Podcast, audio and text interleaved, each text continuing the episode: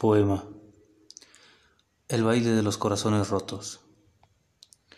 La melodía es tan profunda que daña los sueños del hombre simple, que cuando acaricia con grata pasión los sonetos perspicaces de la música, el corazón vibra con lujuria y el tiempo se detiene. No es la intención de un caballero el colorear con estética los dulces movimientos de la danza que carcome por dentro el alma y la esperanza. Si las lágrimas del cielo caen con suma prontitud, las cuerdas de un instrumento que sufre los pecados de la mente imperfecta hundirán como marea los últimos sentidos del cariño del que dispone cualquier mortal. Si esas lágrimas nacen del destino de una noche imperfecta, de un sonido deprimente que enamora con sutileza cara en picada, al romper las cuerdas con pasos de picardía en la azotea del invierno.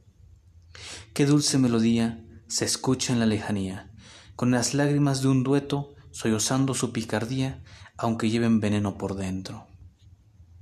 Qué dulces pasos, lentos y refinados, que mueven las siluetas de los hijos del pecado, donde el amor es mundano, cruel y despiadado, se alejan del destino con el sonido de la muerte y cruzan el pasillo danzando con el alma.